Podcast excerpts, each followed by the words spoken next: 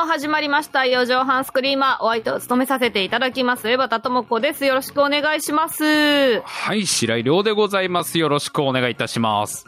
はい、そしてもう一人。AD 笠原です。よろしくお願いします。はい、お願いいたします。いしますいやー、もうね。はい、久しおこだよぶ。りの、もうおこです。激おこですよ。激おこ だよ。プンプン丸だよ、こっちはもう。むちゃ、むちゃちゃっか、む、む、むちゃちゃっかファイヤーだよ、もう。むかちゃっかファイヤーだよ、もう。すげえ。せっかくね、こしいなの、このうん四畳半スクリーマーという番組は、まあ、生放送で毎週お送りしてるわけですよ。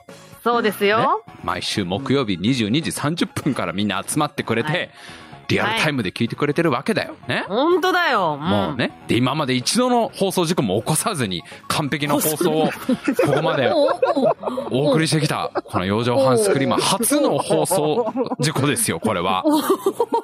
おなんかあの放送放送開始15分前ぐらいに、うちの番組 AD 笠原くんの、このマイクが調子が悪いみたいな話をしなんかね、始めて。ボソボソしててね、なんか。なんかテストでこう、通話みたいなのをやったら、なんか笠原くんだけすごい声がこもってるみたいな。うん。笠原くんどこ、何？お布団の中でやってんのみたいな。本当もに、本当に、そうなのかなって思った。周りからクレーム来たのかなって思ってねう。ごめん、誰に口押さえられてんのみたいな状態で。笠原くんが。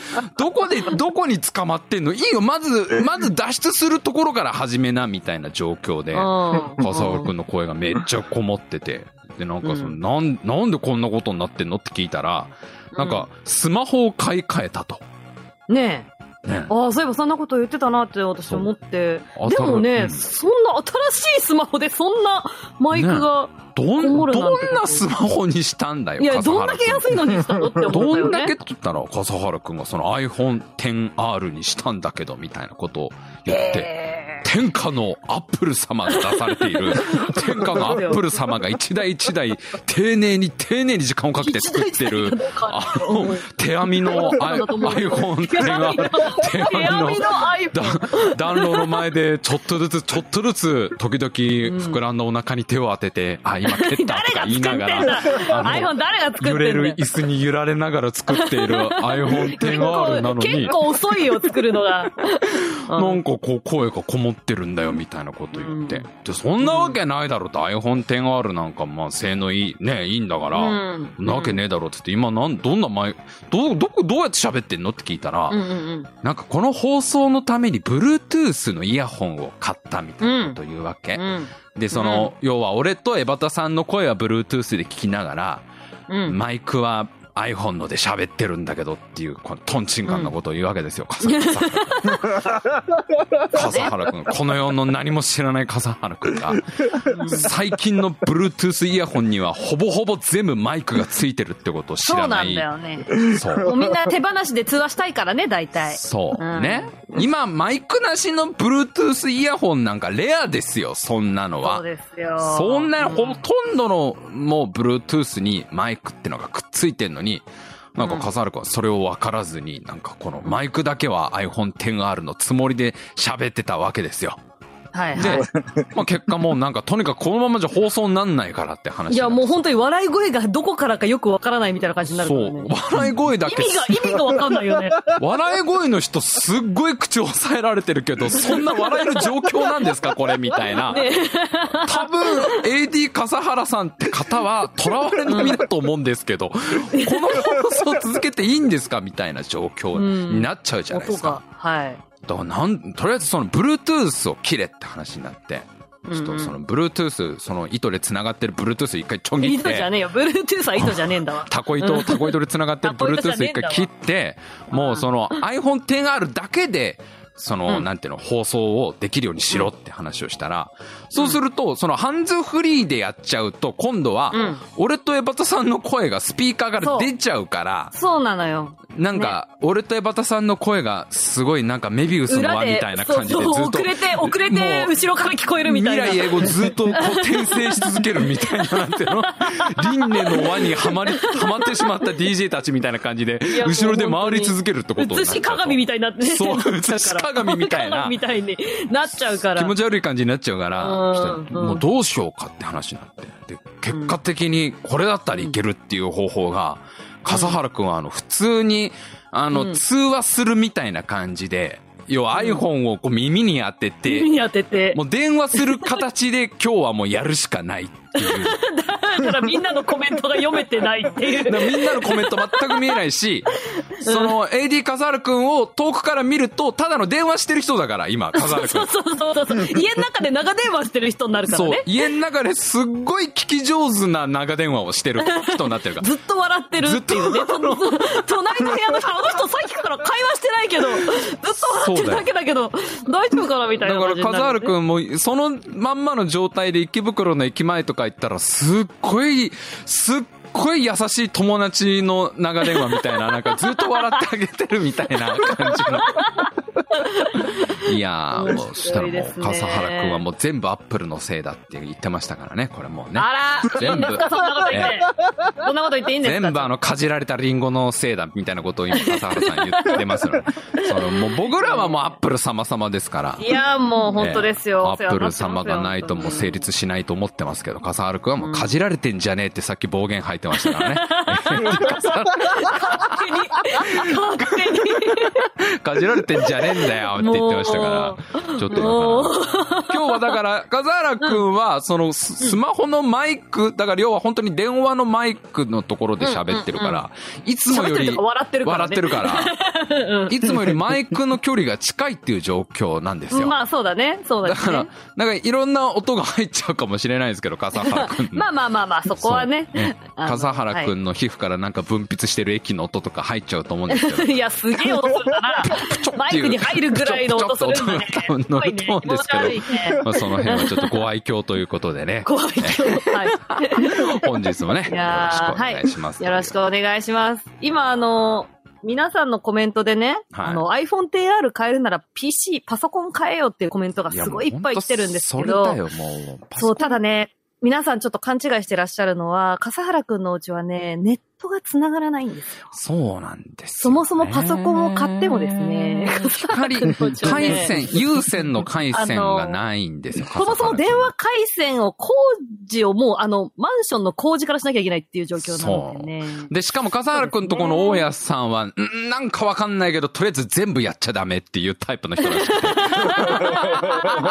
どんだけその、なんていうのアパート出るときに完全に、あの、現、現状回復して、あのね、勝手につけたその光回線とかも全部外しますからってどんなに言ってもとりあえず全部ダメっていう、もうなんか、なんかやるのはとにかくダメなの。だってこの建物は私のものだからっていうタイプの親さんらしく、ちょっと笠原さんはそう言われるとねもうねそうなんですよねちょっとパソコンを買っても、あの、うんインターネットにつなげられないパソコン結っていう。局繋げられないっていうね。もう本当に。最初から入ってるあのマインスイーパー永遠とやるだけのパソコンになっちゃうから、笠原くん買うと。もうだから本当ですよ一人だけちょっとね、そんな状況なんですけど、あのもうね。まあ、とりあえず囚われてはいないんでね。はい。僕はもうちょっとあの、外国に行ってきたって話を本当はしたかったんですよ。おおおおお急に？いや、そうですよ。もうすごい大きはい話があったのに、もうのっけからこれですから、今日は。本当だわ。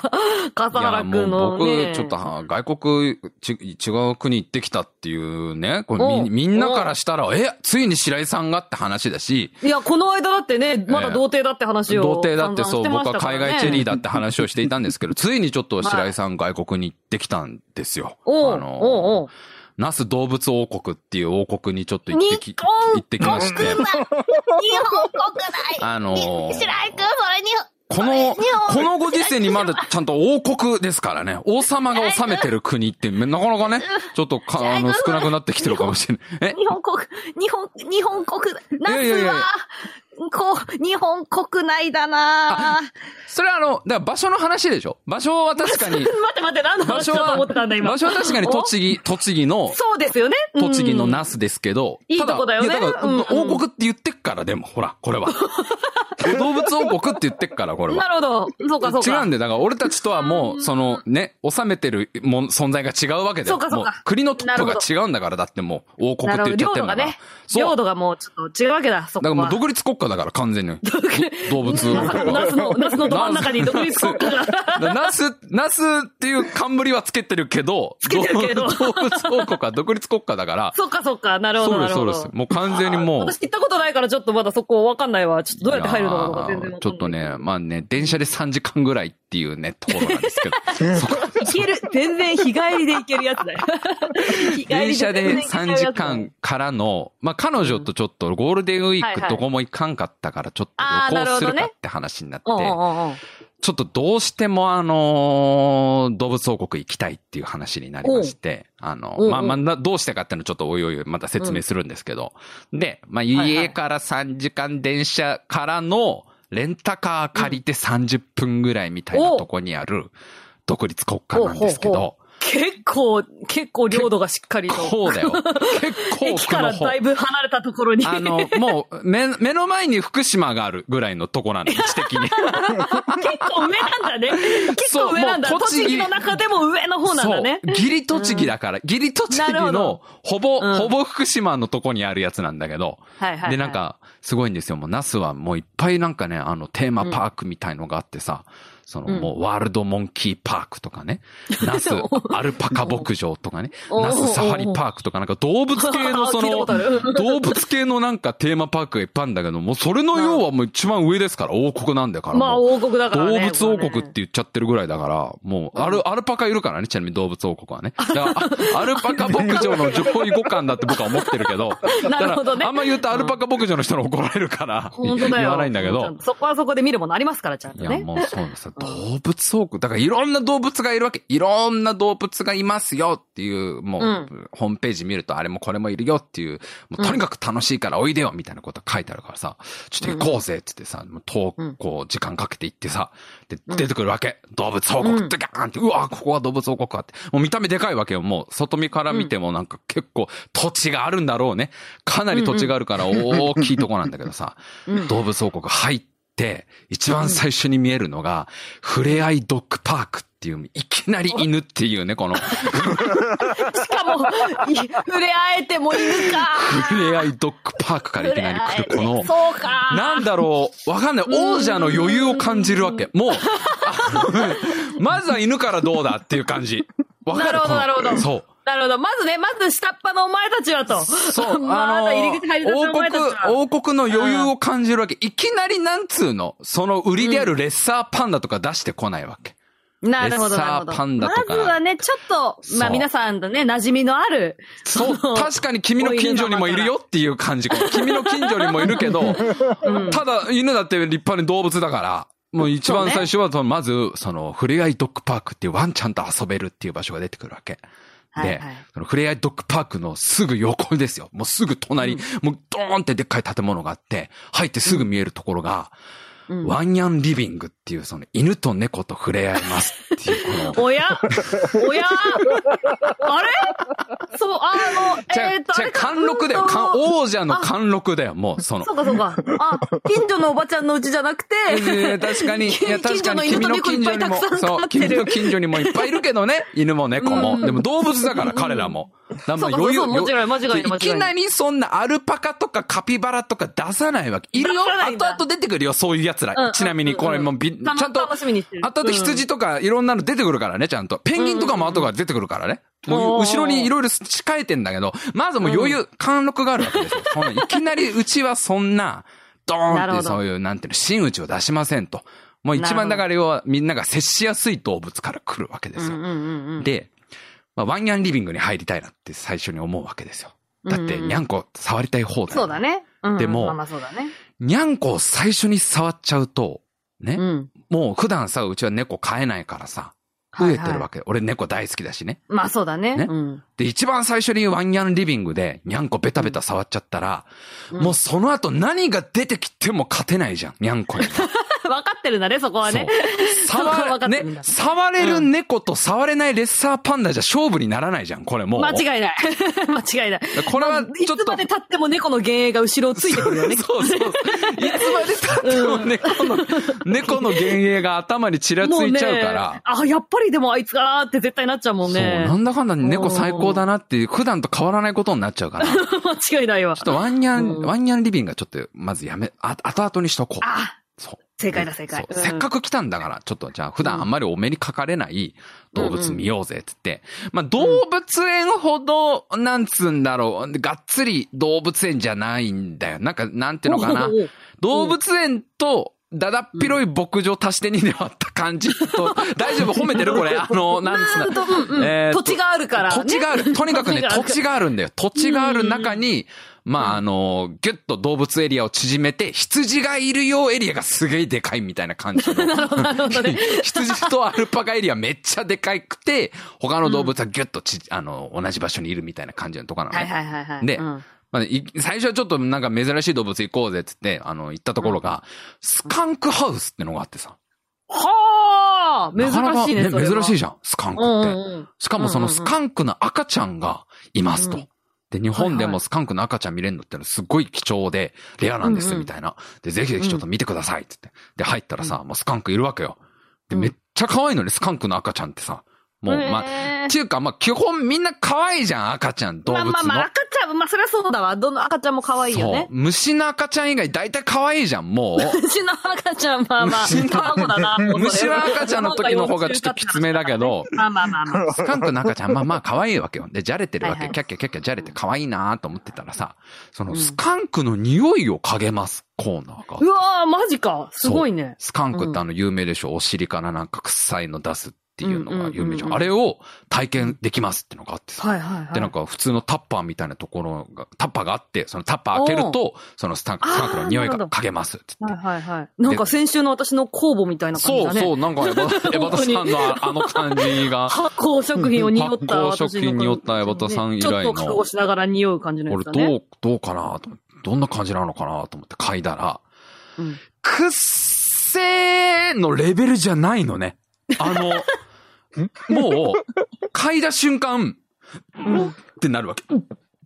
あの、なんだろうね、えーっとね、朝ごはんが出そうになるって言えば分かりやすいかな。本当に、あの、か体の拒絶っぷりが臭いを言わせないの。ああ、すごいね。お、おーっていう。うんあのね、匂いの感じはね、うんちょっとなんかゴム製品っぽいんだよな。へえ。そうあ、そういう感じなんだ。嗅いだこと全然ない匂いで、なんか何に近いかって言われると、すごい強めのゴム製品。ゴムだけじゃない。なんか多なんか分。ゴムが擦り切れた時の、なんか、そう。アスバスとかのなか。なんんかね、ゴムのムッとする匂い、あ、でも多分スカンクの匂いだな。あれ多分な。ゴムとスカンクの匂いを足して2で割ゴムったとスカンク、いや、全部スカンクの匂いだよ、それは。すっごい匂いなの。もう、はああのー臭いっていう次元じゃないのね。やっぱりさ、だって、防衛手段だからさ。まあそうだね、そうだ。だね。敵をやっつけるためのやつだからね。で、本当に一瞬嗅いだだけなんだよ。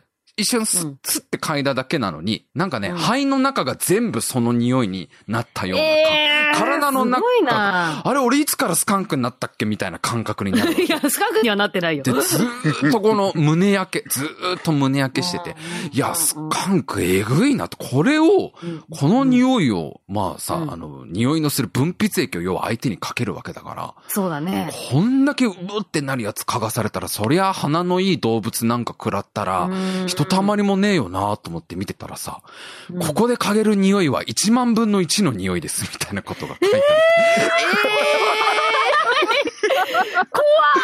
いこの、この時点で俺もう、あれなんだよ。もう本当にこの、この後全部ずっとこの匂いに、なんていうの、支配されなきゃいけないのかなってぐらいの匂いが、全然それは和らげたやつで、実際はこれの1万倍の匂いがします。えーもうそれ、飼育どうしてんの？って思うね。ガスマスクつけて、もう飼育しないと。だから一応その、垂れ流しじゃないから、スカンクは。いや、まあもちろんもちろん。そう。んんで、怒った時にやっぱ出すんだと。うんで、でもそこのタッパーに入れとく人がいるわけでしょ？ってことだよね。っていうことだよね。で、いきなりじゃないんだって。いきなりスカンクはその匂い出すんじゃなくて、結構警告をするらしいんだよ。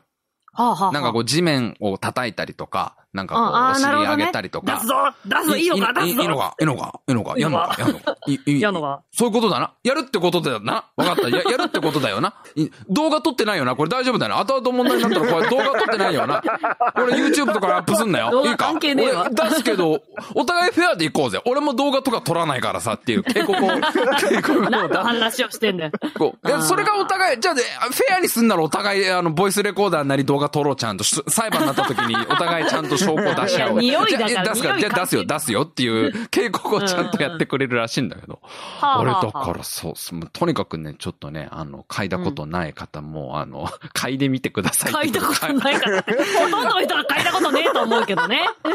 そんな、すごいな。すごかったね。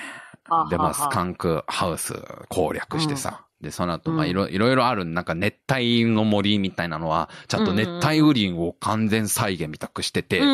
それでっかいビニールハウスみたいな中に、そのいろんなジャングルみたいなのをさ、こうジオラマみたいにしてさ、で、その中をもう放し飼いで鳥とか亀とか猿とかがいるの。もうすぐ目の前でご飯食べてみるみたいなのを見れたりとか。結構本格的で、お、楽しいなーみたいなさ、いろいろ見てたんだけど、うん。今回の一番のメインディッシュが実はいまして、これが、これが見たかった、この子を見たいためうんうんに、あの、王国に行ったっていうのがいるんだけど、うんあの、ビーバーを生で一回見たかったわけですよ。ああ、なるほど、なるほそうど。。あの、ビーバーの、昔あの、自分のラジオでも喋ったんだけど、ビーバーの DVD を昔見たことがあって、でビーバーとにかく可愛いのよ。もう映像で見るビーバーが一生懸命ダム作ってて。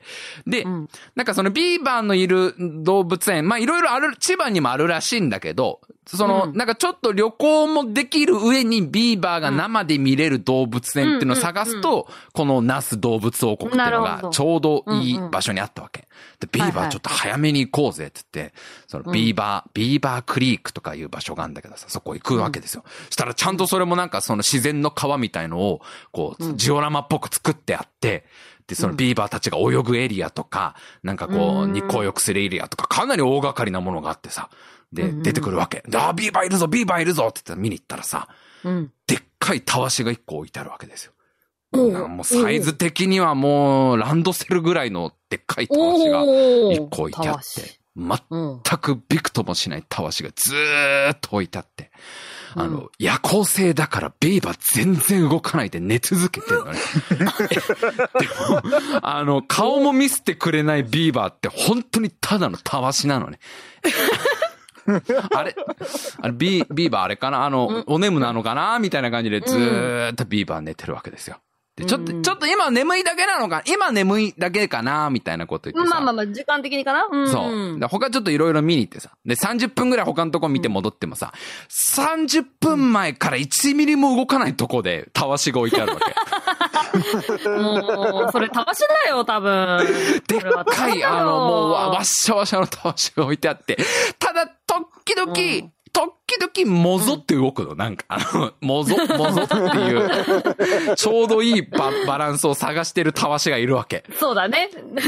もう、で、30分おきに見に行っても、とにかく寝続けてるから、これちょっともう、あの、ビーバーに囚われてると、この後何も、常にこの頭にビーバーがちらついちゃうから。ビーバー、今度はビビーバーが今度は追ってくる感じになっちゃうからね。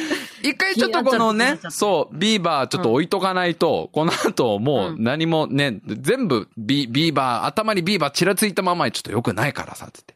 ちょっと他のものをちょっと集中して見に行こうって話になってさ。で、うん。なんか看板が一個出ててね、でっかでかと。うん。キャッツ上演中っていう看板が出てるおっ。とおっと？お？おっと？お？お？え、こんな？式？式？式？式？地方公演みたいな。地方公演？な、こんな王国で？王国に呼ばれて？え？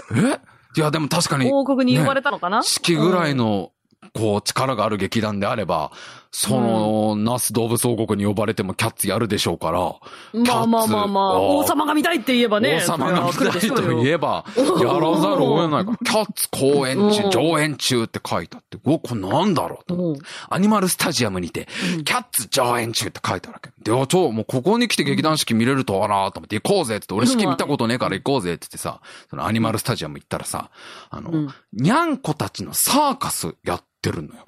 猫たちの。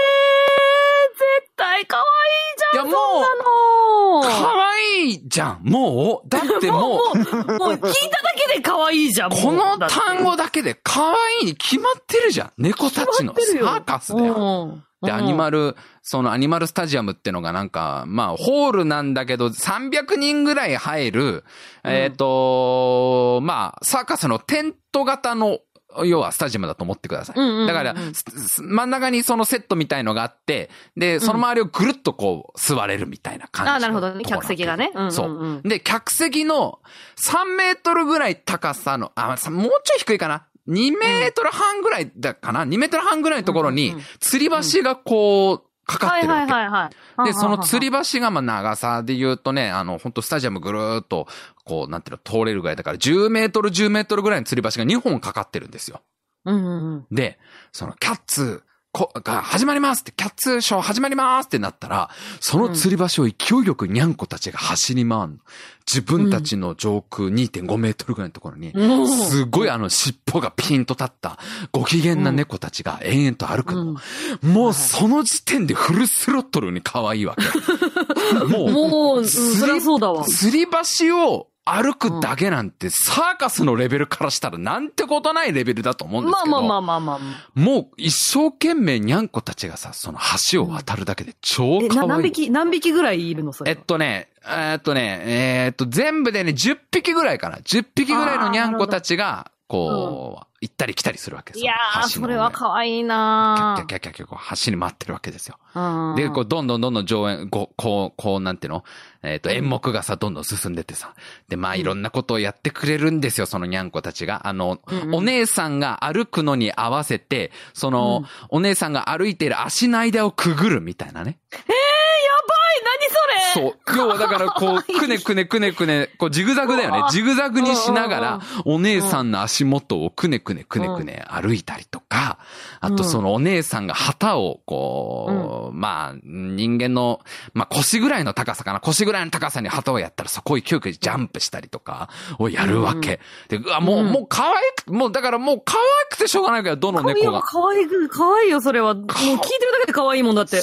もうキュンキュンキュンキュンするわけ。そしたらさ、だんだんその、にゃんこたちのサーカスも、最初らへんの子たちはなんだろう、二つ目みたいな感じなんで、若手っぽい感じの、二つ目って。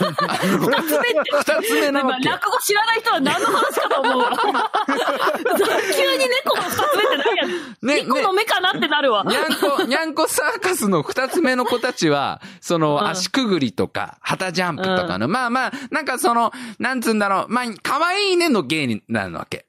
なるほど、なるほが、どね。やっぱりうん後半になると真打ちクラスが出てくるから。真打ちは、うん。真打ちすごいよ。あの、じゃあここで、トラジ君の登場ですって言うと、トラジ君っていうちょっとか体型がなんかでかい筋肉質な猫が出てきてさ。で、トラジ君がこの後、綱渡りしてくれますって言って、そのもう、それはね、高さ結構あるんで、それはもう本当うん、3メートルぐらいかな、3メートルぐらいのところに一本のロープがずーっとこう、なんていうのかな、通ってて、その綱を、その、トラジ君が勢いよくタタタって走っていくわけですよ。で、その辺からもうだんだんそのニャンコたちのその、なんていうの、アクロバティックなショーが始まるだわけですよ。であと、コンペイ君、コンペイ師匠ですよね。コンペイ師匠のコンペ師匠だね。コンペイ師匠はもう見事な玉乗りするの。バランスボールの上に乗ったまんま歩いたりとかするわけ。かわいい。絶対かわいいじゃん。一番最後に出てきたのはもう女王、もうそのニャンコサーカスの女王、チャイちゃんっていう子が出てくる。チャイっていうメスは、もう高さほんと5メートルぐらいのキャットタワーを勢いよくの駆け上がって降りてくるみたいなことをやるわけ。えー、もう。その猫のその身体能力、ここに極まりみたいな感じのことをやるわけ。で、その、とにかく可愛いんだけど、ただ共通して面白いなと思ったのが、うん猫たちの尻尾が全員完全に立ってるわけよ。で、なんなら、あの、猫好きの人がわ、わ、わかると思うんだけど、猫の尻尾がピーンって立って、一番先端のとこがちょっと曲がってるんです。くの、くの字に。で、これって何かって言うと、一番機嫌いい時なの、猫が。はいはいはいはい。ピーンって立った上に一番先端が鍵の字に曲がってる時って、超楽しいの時なの、猫が。だから猫からしたら遊んでるだけなのよ、もあう。なんだろう、すごいなんか教えられた芸やってるっていうより、あの、自分の好きなおもちゃで遊んでるだけなの。単純に。だからなんか、見る前は、ちょっと、その、んなんか猫に芸仕込むとかってなんか辛いトレーニングとかあったのかなとかさ、やっぱ思っちゃうじゃん、どうしても。で、猫好きからするとちょっと複雑な気持ちになるじゃん、それ。うんどうなのかなそうね自由にやってほしい気もするなね自由にやってほしいなと思うんだけどあいつらただただ遊んでるだけなの。すっげえ面白いさ、このキャットタワーみたいなテンションなのも。だから、一匹一芸、だから基本的に、なんか一匹の子がなんかいろんな芸をやるってことはなくて。一匹の子が自分にとって一番お気に入りのおもちゃを散々遊び尽くして帰ってくってだけを、すごいなでもそれ考えた人すごいな。だからもうはあ。たん、猫が一番楽しそうなのよ。そ んなんつうの。うん。やったっていいんすか？玉乗ってみたいな感じのテンションなわけ。そんな、そんな玉のレベルそんないないと思うけどね。玉の、玉乗りすごいことなのに、その、もう、コンペイ師匠からしたら、いやー、今日もいや、乗っちゃっていいの？みたいな感じで。楽しそうなのか。それがもうなんか嬉しくて見てて。いいね誰も、誰も不快にならない。そう、誰も不快にならない、そのキャッツですよ。もう猫ちゃんたちのはあ。いや、もちろん、あの、楽屋口にはもう弟子入り志願の猫たちがいっぱい来てると思いますよ。いやいやいやいや。それはもういやいやいやいや。ふれあい広場からね。ふれあい広場から。ふれあい広場と今日も、今日もそろそろちょっと終わるぞ。そう、ワンニャンリ、そう、ワンニャンリビングから多分どんどん猫たちが来て、いや、コン ペ今日こそトラジ師匠に綱渡りのあの芸を仕込んでもらおうっつって、多分楽屋に弟子入りの志願の猫たち、カバン持ちから始める世界だからねカ。バン持ちってなんだよ。カバン持ちチュール。がいっぱい入ってるカバン持ちだよ。チュールか。チュール。だ師匠のチュールをな、な、あの、盗み食いして怒られて波紋になっちゃうんだけど、泣いて謝って、じゃあもう一回前座からやり直せって言われるようなことを、多分ね、猫の世界でもそういうのもが、うそういうのがあるから、もう、だ厳しい世界だよ、それは。だってもう師匠が、ね、師匠も、あの、それが白でも師匠が黒って言ったら黒になる世界なんだから。そりゃそうですよ。そりゃそうですよ。たとえ黒でも師匠がこれはミケだっつったらミケになる世界なんだから。何の話なんだよ。まあ、厳しい世界なんだけど、何を思って多分弟子入りする猫たちはた後を絶たないんだろうなってさ、すっげえなんねか、ほっこりした気持ちになって、なんかいや、ほっこりするわ、それ。そう、いい世界だなと思ってさ。で、その後も、もう、もう、もう全部紹介してると今日時間が 完全なくなっちゃうから、ちょっとこの後のあの動物の皆さんには大変申し訳ないんですけど、本当、あの、どんどん過剰書きでいきますけど、えカピバラかわいい、レッサーパンダかわいい、えーマヌルネコかわいい、えー小さい猿かわいい、えーいろんな鳥かわいいです、基本的に。えーこれでもう大体以上な感じなんですけど、動物のえーあと羊、羊は広いところにいるんだなと、えー 感想。羊は広いとこにいるんだなってなんだよあとペンギン多め、ペンギンが多め。あ、ペンギン結構いるなーっていう。ペンギンは大体多めだよペンギン多めだなーっていう。大体多めなんだよ、ペンギンはしょうがない。だって一匹一匹この熱量で紹介してたら今日もう何時間あっても足り、結局猫の話に一番時間割いてるからさ。せっかく最初のね、フックをかわしたのにね。いやもう猫のサーカス可愛すぎるんですよ。ほんと、とにいやかー、ほんと、たわしどこ行っちゃったんだよ、たわしは。そう、たわし、たわし動いてる姿見てえなと思ってさ、もうちょ、こま、うん。何回も何回もチャレンジしたらさ、昼ちょい過ぎぐらいにやっとビーバー師匠起きまして、お、起きた。そう、よっこらショットってこう起きて、じゃあ今日もやりますかねっていう、まあしょうがないから、つって、ん、ぬそっと起きるわけ。のそ、のそってこう降りて川の中に入って、うん。惰性の泳ぎをしてくれるわけ。あのね、ビーバーの泳ぎすごいよ。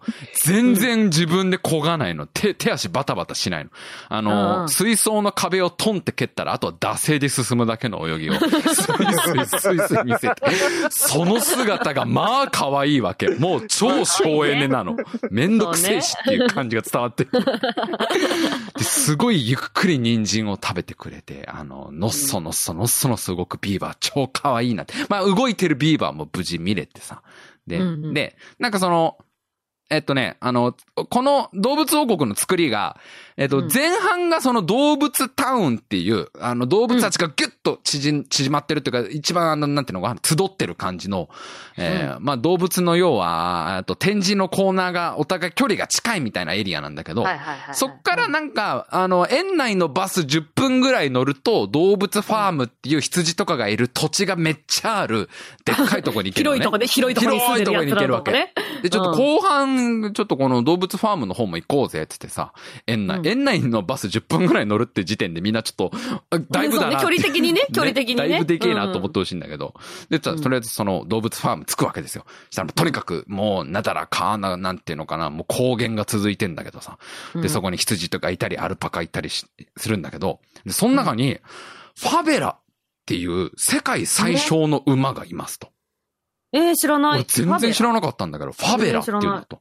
でねは、あはあこれがね、世界最小の馬なんだけど、馬だからそこそこでかいっていう例えの難しい感じなんですよ、これ。あのー世界最小の馬なんだけど、大きさはね、羊ぐらいあるから、すうんあーなるほどねそれそんなちっちゃいかみたいな感じになるでしょ、これ。馬からするとちっこいけど、動物としてはそこそこのミドルサイズな感じな馬なんですよ。なるほど、なるほど。すっごい難しいんです。なんか、小学生とか幼稚園生が乗ったらちょうどいい感じに見えるやつそうそう。あの、ポうん、ポニー？ポニーっているよね。ポニー？うんうんポニーより一回り小さいぐらい。まだでけえよなってみんな思うから。あの、まあれだ、えっ、と、わかりやすく言うと、家じゃ買えないレベルの大きさのやつだな。家では買えな。い。家の中では買えないね。家では買えない感じの、は いまあ、そこ、まあ、それ言うてもでも馬の中では一番小さいっていうファベラっていうのがいて、うんうんうんで、そのファベラが、えっ、と、5月の頭に子供を産みましたと。で、世界最小の馬の子の、子馬だから、さらにちっこい馬なわけですよ。もう、まあまあそうだよねそう、世界最小中の最小の馬が誕生して、えー、可愛い赤ちゃんが生まれて、で、まあ赤ちゃんつっても馬の赤ちゃんだからもうバリバリ走って、走り回ってますと。で可愛いので、ぜひ見に、見てってくださいって書いてあるわけ。で、どれぐらい小さいか、あの、楽しんでくださいね。可愛がってくださいみたいなことあるからさ、どんなもんかなと思って見るじゃん。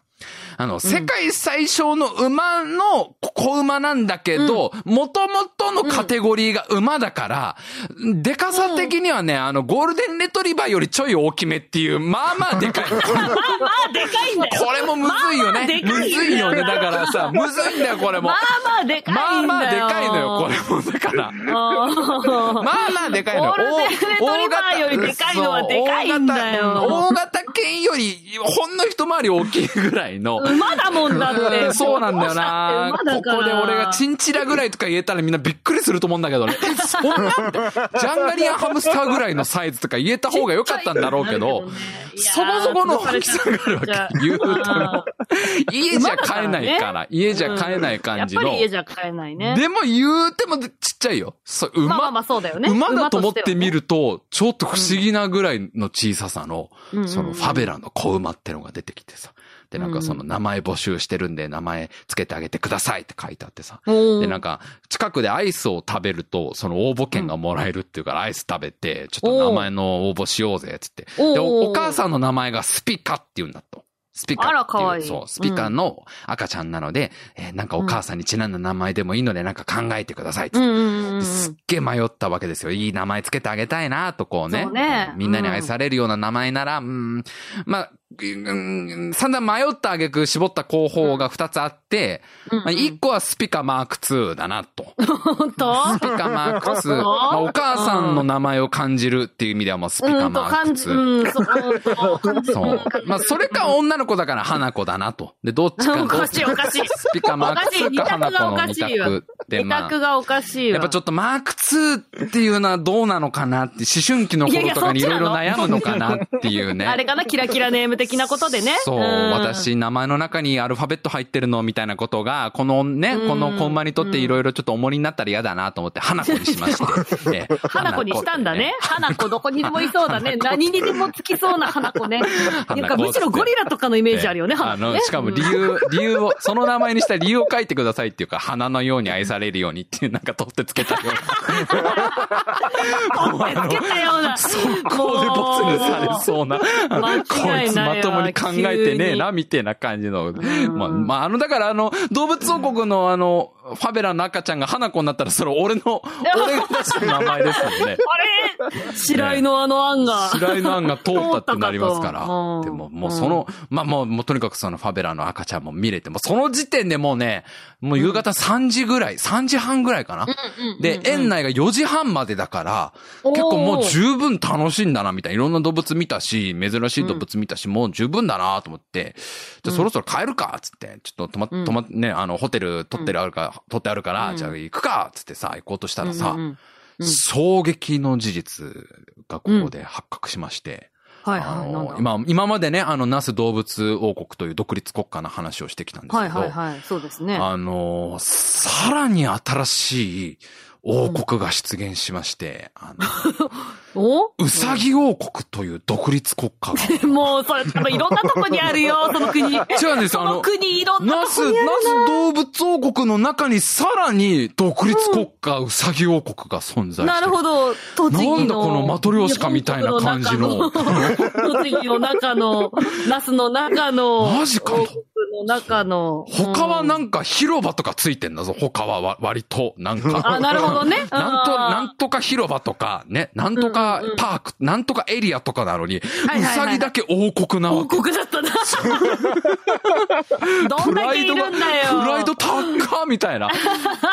うさぎもう俺たち。言うても言うても言うても俺俺たちうさぎだぞと。ね。うんもう世界中に愛される、そう。ぞこんな、もうおお、君たちとは次元が違うんだから、それはもう別のね、もうここは王国としてちょっと認めてほしいっていうことで、うさぎ王国ってのが出てきて、いやなんかもはいうはい動物王国も一枚岩じゃねえんだなとか思いながら、いろいろ あんだなみたいな。結構ね、いろいろね、説得しようとしてんだろうね、きっとね、土地、すいません、ちょっとここどうしてもうちの本当は土地なんですけど。だからもう、すごいむ、うん難しい問題があると思うんで、他の国はまだ認めてないみたいなね。あの、認めてる国もあれあーなるほどば、ねそれを一つの国としては認めてませんみたいあそ。こは王国なのになぜうちはエリアなんだと。そうそう言われてる可能性ありますすからね。ごくその、難しい国際情勢があるんだと思うんだけど、まあ、うさぎ王国ってのが出てきてさ、もう完全にだからもううさぎのうさぎによる、うさぎのための政治を掲げてる国なわけですよ。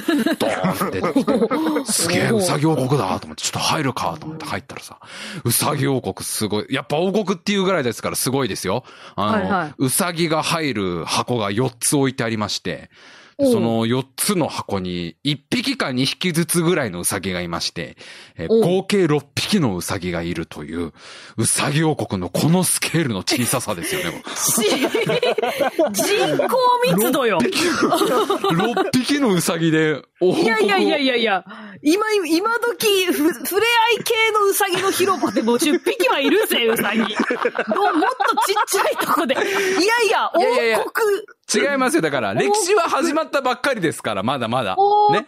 始まりの6匹と呼ばれた6匹ですから。か始まりのなるほど6匹がいるんですよ。始まりのー、その6 6匹が。匹、もう3匹が喧嘩したら終わりだぜ、マジ。3 匹が喧嘩したら終わっちゃいますけど。終わっちゃうよね、これは。始まりの6匹が、しかも箱4つにまばらに分かれているわけ。で、しかもなんかもうその夕方らへんだから眠いのか、みんな丸まってひたすら寝てるのよ。で、背中をどんだけ撫でてもノーリアクションの うさぎ王国が、もう、いやーすい。ごいな。こっから始まるんだよ。歴史はこっからだけどね。うさぎはそう、うさぎ繁殖力すごいから。まあ、まずは、その箱を誰が取るかっていうところから多分始まるからね。その、その、だから4つの箱が多分大陸移動の関係で、まず1つの箱になると思うんです、今後。箱、箱が多分あの、ナスの地下のプレートがちょっとずつ動いて、箱の距離が 近くなって、いや、人が頑張って動かすわ。一つの箱になってからが、このうさぎ王国の繁栄につながると思うんですけどどど、ねでもうさぎ王国もまあ終わって、じゃあ帰るかうんよし、じゃあ帰ろうってなったんだけどさ、一個すげえ大事なこと忘れてんなと。うんうんうん。ワンニャンリビング行ってねえよと。行くんかワンニャンリビングを取っといたんだよ、もう。サーカスで、サーカスでもいやいや、堪能したごでしょ、褒美のためにお触り放題のワンニャンリビング行ってねえじゃん、つってさ。うんやべ、これ行かなきゃ、つって。間間にちなみに何回もビーバー見に行ってんだけどね。ビーバーを、ビーバー間に何回も何回も挟んでビーバー可愛い、ビーバー可愛いってなってんだけど、最後にワンニャン、ワンニャンリビング行こうぜ、つってさ、い急いで行ったら、もう、その、着いたのがもう4時、4時ちょい過ぎだから、もう閉館の準備してるわけ。け。うんあまあま片付けしちゃってるわけ。うん。で、入ろうとしたらさ、もう、その、うん。今日はおしまいになりましたって札が出てたの。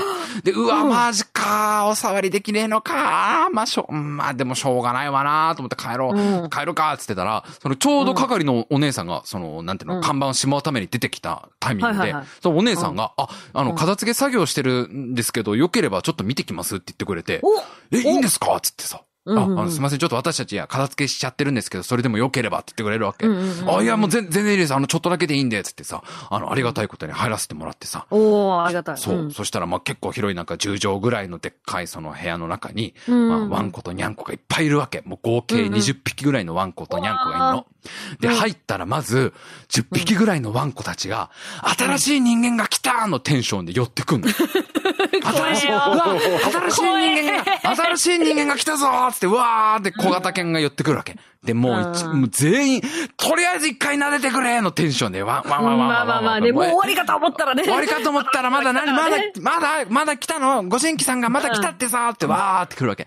か、もうこういうの可愛いわけですよ。もうポメラニアンとかみんな可愛いわけ。で、うわ、可愛いな、可愛いなって触ってたらさ、あの、にゃんこたちは全員、その自分たちの家に帰るための玄関の前でずっと並んで待ってるのよ。もう今日おしまいっていう風な空気になっちゃってるせいで、そうだね。もう片け付け作業が始まっちゃってっから、もう俺のことなんか一匹も見ないのよ。もう入ってきても俺のこと気にかける猫一匹もいなくて、全員、うんそのなんか、多分裏、バックヤードにつながる玄関の前で全員な、にゃんこたち待ってる。俺の背に向けて。でまあでも、あの、どうぞどうぞ触ってあげてくださいってお姉さんが言うから、あ、ありがとうございますつって、その全く俺の方を見ないにゃんこの背中を触って、でう、ん可愛いねとか言っても一切こっちを見ないわけ。もうとにかく帰りたい。終わりなんで。とにかく帰もう、今日終わりなんで。今日終わったんで、お客さん、まあもう今日終わったんで、まあまあまあ触ってもいいんですけど、ちょっと自分たちこの後チュールが待ってるんで、みたいな感じ。うん空気がすごくて、その、一切こっちを向いてくれない。でもそしたら、何匹かそのさ、さっきショーやってた猫もいて、うん。あらあら。そう。さっきそのキャッツで頑張って、うんなんての？綱渡りとかしてた、あの、二つ目かな？そう、あのね、しかも新内クラスがいるわけ、新あ、新内も行ったあの。玉乗りや。やってたコンペイ師匠がいてさ。あらあらあら。なんか、あの、こんなとこで会えるとはそう、うんなんかちっちゃいネームタグみたいな首から下げててさ、うん。コンペイって書いてあって、え、この子ってもしかしてあの、玉乗りする子ですか？つって、あ、あ、もしかしてキャッツ見てくださいました。つってそうなんですよ、コンペイくん、玉乗り上手なんですよ、みたいな。いや、もう俺からするとスーパースターが目の前にいるもうね、新新内がね、そこにね。新内のコンペイ師匠なるよね。師匠こんなところでってなるよね。コンペイ師匠ちょっと優しくて、俺が撫でるとね、こっち見てちゃんとね、にゃーって言ってくれるわけよ。さすが、さすが分かってらっしゃるペイ師匠優しいな、みたいな。新内分かってらっしゃるなさすが。そう、そう、コンペイ師匠を目の前にして撫でてさ。ちょっとだから、まあ、こう、まあ、後悔一個してんのは、あの時、弟子入り志願しとけばなっていうのはすごいく。やいやいや、お前がかい。いや、ちょっとな、弟子入り、まあでもまあ、もう十分その満喫しまして。いやいやいやえーもう、とにかく、あの、とにかく、那須動物王国の、にゃんこのサーカス超可愛いから見てって。もうそこだね。結局そこに戻るんだね。結局そこですよそこに。戻るという。動物王国行ったって猫なんだよね。ええ猫と、あと寝てるビーバーが超可愛いっていう。寝てるビーバーもう他の動物からのクレームが多分すごいだろうけど。なんかすごい近くまで寄ってきてくれた小さいお猿さんたちがいたんだけど、名前を忘れちゃったんだよ。扱い、扱いがす。げえ近くでご飯食べてくれるね、超可愛い猿たちがね、もうごめん。まあまあまあまあまあのえーというところで。よかったらぜひね、よかったらぜひ、はい、行ってみてくださいというところで、ちょっと時間、時間やばいよね、んもうねや。ばいね。もう、もう48分どうですねしようか。な。ちょっとね、うんえっ、と、ララランドの感想の感想いただいてるんですけど、ああ、はいはいはいはい。ちょっとでも、生放送のあっちで、この後の、あれですかね、うんもしかしたら、あの、コメントトークのところで紹介してもいいかもね。ララランドだって、あれだもんね、うん生放送聞いてる方じゃないと、何のこっちゃになるからね。アーカイブで聞いて。くださってる方はの多分、方はね、確かに。ララランド会の感想の感想を言ったらもう、はてなはてなになると思うので、ちょっとこの後はいはいにじゃあね、えっと、コメントトークのところで、うんこの間の、はい、ララランドの感想の感想いただいたんで紹介します。はい。じゃあ、エバータさんすいません。はい時間押し押しになっちゃいましたけど、メールアドレスお願いします。はいはいはいはいはい。はい。えー、四畳半スクリーマーではね、皆様からの、えっ、と、いろんなメールもお待ちしております。やってほしいこととかね、ナス動物報告行ったことあるっていう人とかもね、ぜひよかったら。ぜひはい。何か裏側の事情とか知ってたら教えてください。元従業員とかの方がのね、従業員とかね。話もちょっとね。えー、そうですね。よろしくお願いします。すべてのメールの宛先は、スクリーマー 4.5-hotmail.com、スクリーマー数字で 4.5-hotmail.com までです。よろしくお願いいたします。よろしくお願いいたします。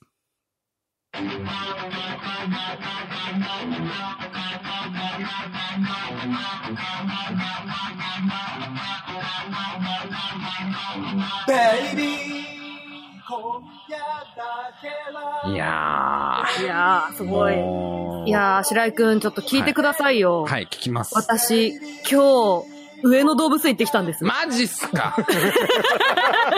マジすごくない？このタイミング。なんでかぶしてくんのよ、今日、私もう動物王国の話してきてどうしようかと思ったわ、あ、もう、マジで。あ、山田さんは、あれですか、上の派、はい。上の派ですか？うちナス派なんで。上の派。やりますか？あこれはもう、上野動物園 VS ナス動物王国やります。うちにはパンダいますけど大丈夫ですか？もう50分待ちのパンダいますけど大丈夫ですか？うちには玉乗りする猫いますしね。玉乗り、玉乗り猫もいますし。ええ、ファベラの、ファベラの子馬もいますし、あと紹介できなかった可愛いモフモフ連中いっぱいいますので、もう連中。なんでだよ。モフモフ連中、すごいね。モフモフスタメンでやったっていいんですよ、こっ私、ちは。思わず今日一日もう動物まみれですよ、気持ちは。なんかしら2個の動物園をなんか、はしごしたみたいな気持ちになったわ、一人で。ちょっと、あの、まあ、両方いいところなんでね。いや、もうもちろんねもちろんそうですよ。はい。本当にね寝っうん転がってるだけのビーバーの可愛さもちょっとすごいっていうのを伝えたいんだけどね。